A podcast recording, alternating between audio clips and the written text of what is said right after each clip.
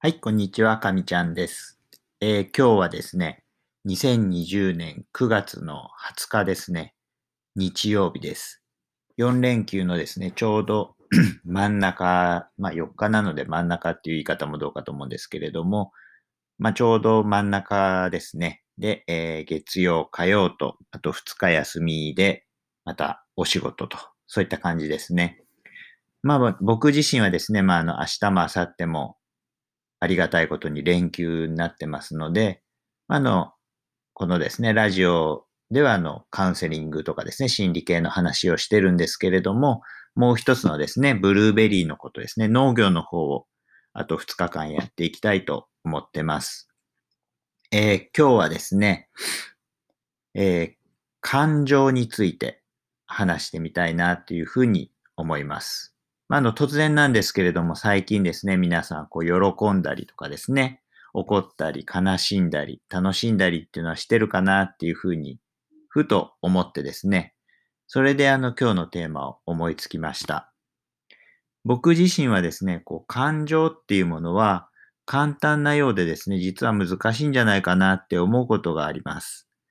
子供の頃はですね、こう、感情豊かであったのに、大人になったらですね、まあ、あの、そうでもなくなってしまったりっていう方もおられたりですね。まあね、やっぱりどうしてもこうカウンセリングの仕事をしてますと相談者さんの話になってしまうんですけれども、まあね、やっぱり相談者さんの中でですね、こう、そのご本人じゃなくてご家族の方からもお話を聞くとですね、まあそういった傾向があるっていうふうに伺ったりですね、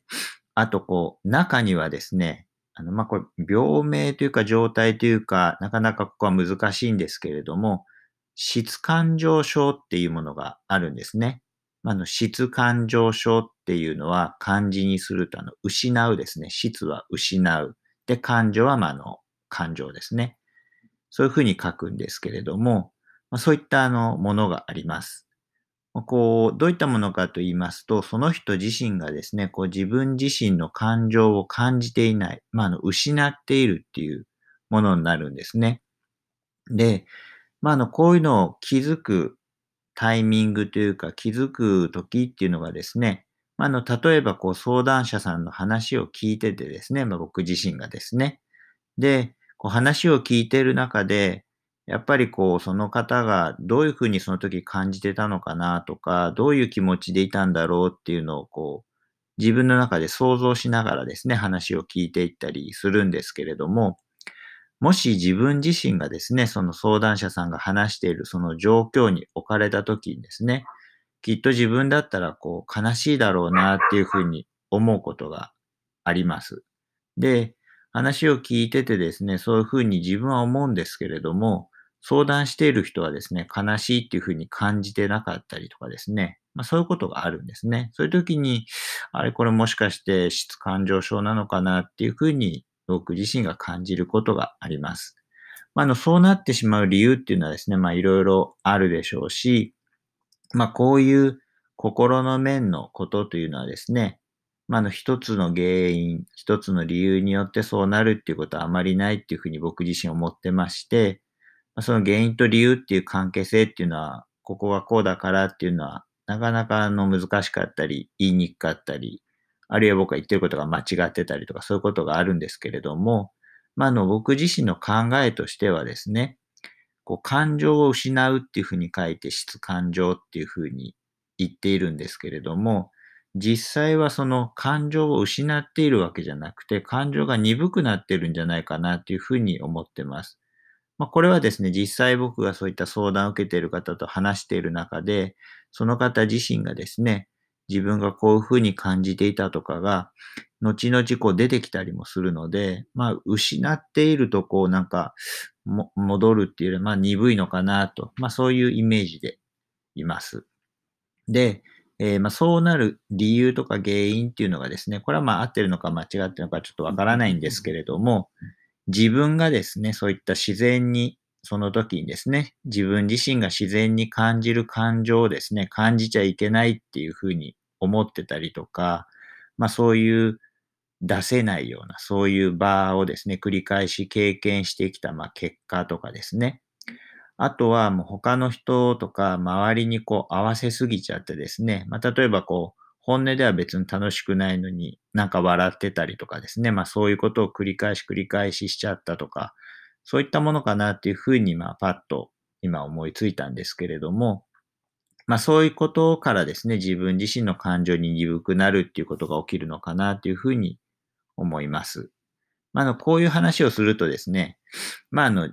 自分はですね、感情はよくわかってるよっていうふうに思う方もいると思うんですね。まあ、あの確かにか、その人が分かってれば分かってるんだとは思うんですけれども、ちょっとマニアックな話になっちゃうんですけど、よくですね、こう、イライラするとか、まあ、もやもやするとか、そういうふうにこう感情を表現される方っていうのがおられるんですね。あと、こう、感情を聞いても普通っていうふうに言ったりとかですね。これってですね、僕からするとちょっと感情じゃないんじゃないかなっていうふうにも思うんですよ。まあ、の、イライラに関してはです、イライラに関してはですね、怒りでしょっていうふうに言われると、まあ、ここはまだなんとなくわかるんですけど、でも怒りっていう言葉があるんで怒りでいいんじゃないかなっていうふうにも、まあちょっとここはあの僕自身がひねくれてるんですけれども、まあそういうふうに思ったりもします。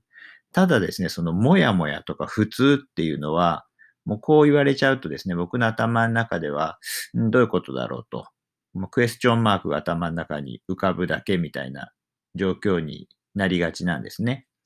まあ、実際こう相談者さんからそういうふうに言われることもですね、あってですね。まあ、の、その時にこう、今言ったように僕の頭の中では、んっていうふうに思いながら聞いたりしててですね。まあ、実際その場でこう頭の中がクエスチョンマークになってたら、こう、カウンセリング話が進みませんので、まあ、その時あの僕の心の中では、きっとこう、もやもやするっていうことはなんかもやがかかってるんだろうなとかですね。こう、よくわかりにくいのかなとか、もしくはこう、なんかいろんな感情が入り混ざってるのかなとか、まあなんかそんな風に思いながら話を聞いてます。まあこう、今ですね、こう、そういった話をしてですね、このラジオを聞いてくださってる方の中でですね、あ、自分のことかもしれないなって思った方はですね、